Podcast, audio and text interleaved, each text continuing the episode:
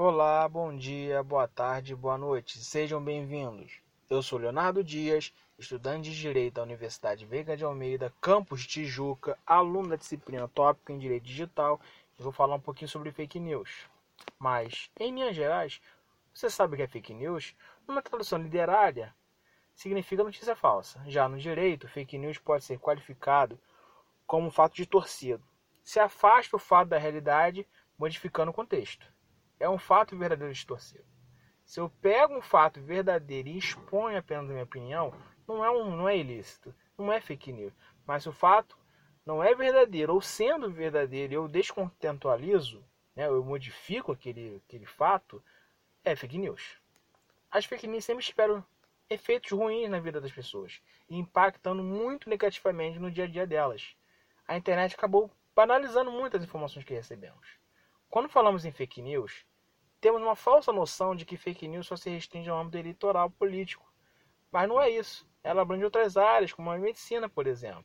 Pense, eu posso simplesmente, é, como por exemplo, eu intencionalmente posso difundir na mídia de que pessoas têm que parar de se tratar de câncer, pois surgiu uma cura milagrosa.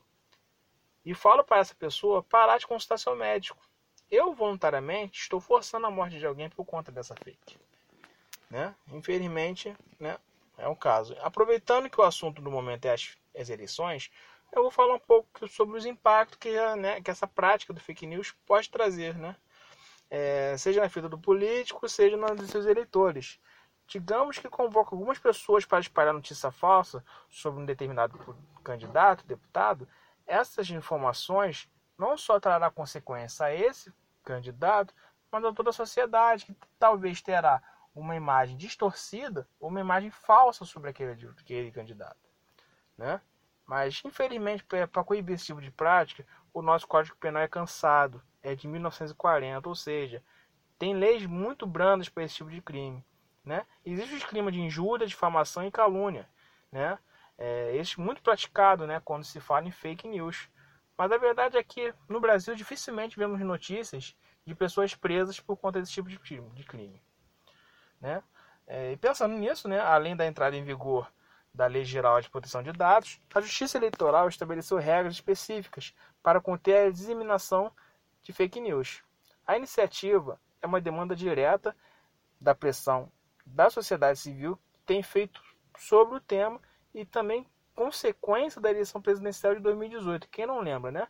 Cujo resultado foi muito influenciado pelo disparo em massa de fake news, usados por alguns candidatos como estratégia de ataque a adversários políticos. Mas, em um país com quase 75% da população utiliza a internet com frequência, é cada vez mais importante falar sobre os direitos digitais desses consumidores, ainda mais em períodos de eleição, que impacta a sociedade por anos. Além do contexto eleitoral, é muito comum recebermos conteúdo falso sobre políticas e políticos via mídias sociais. Uma iniciativa de combater a desinformação e estabelecer práticas mais transparentes nas plataformas de conteúdo é fundamental para garantir uma série de direitos relacionados ao direito e, as, e também o próprio processo democrático brasileiro, gravemente prejudicado pelas fake news nos últimos anos.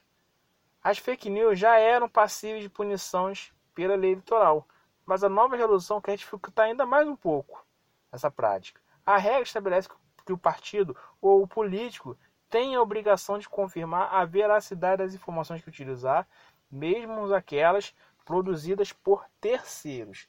Se usar falsos, falsos dados, terá que garantir ao citado direito de resposta e também poderá sofrer sanções penais. A resolução prevê ainda prisão ou multa para quem divulgar informações falsas ou promover calúnia. Né? O Tribunal Superior Eleitoral, o TCE, aprovou uma resolução que muda essas regras.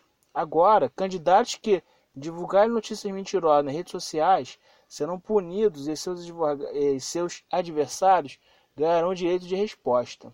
A multa também é muito salgada, no valor de aproximadamente 30 mil para quem fizer distribuição em massa no WhatsApp, por exemplo. Pela legislação, pode ser preso até ter a candidatura, suspenso o candidato quem espalhar informações falsas sobre seus adversários.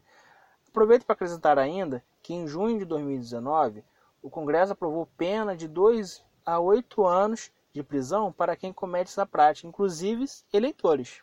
Por isso, gente, antes de considerar espalhar qualquer mensagem ou postagem que receber, questione, desconfie se o conteúdo é verdadeiro. Se for falso, faça uma denúncia aos órgãos públicos e nas redes pelos quais recebeu a fake.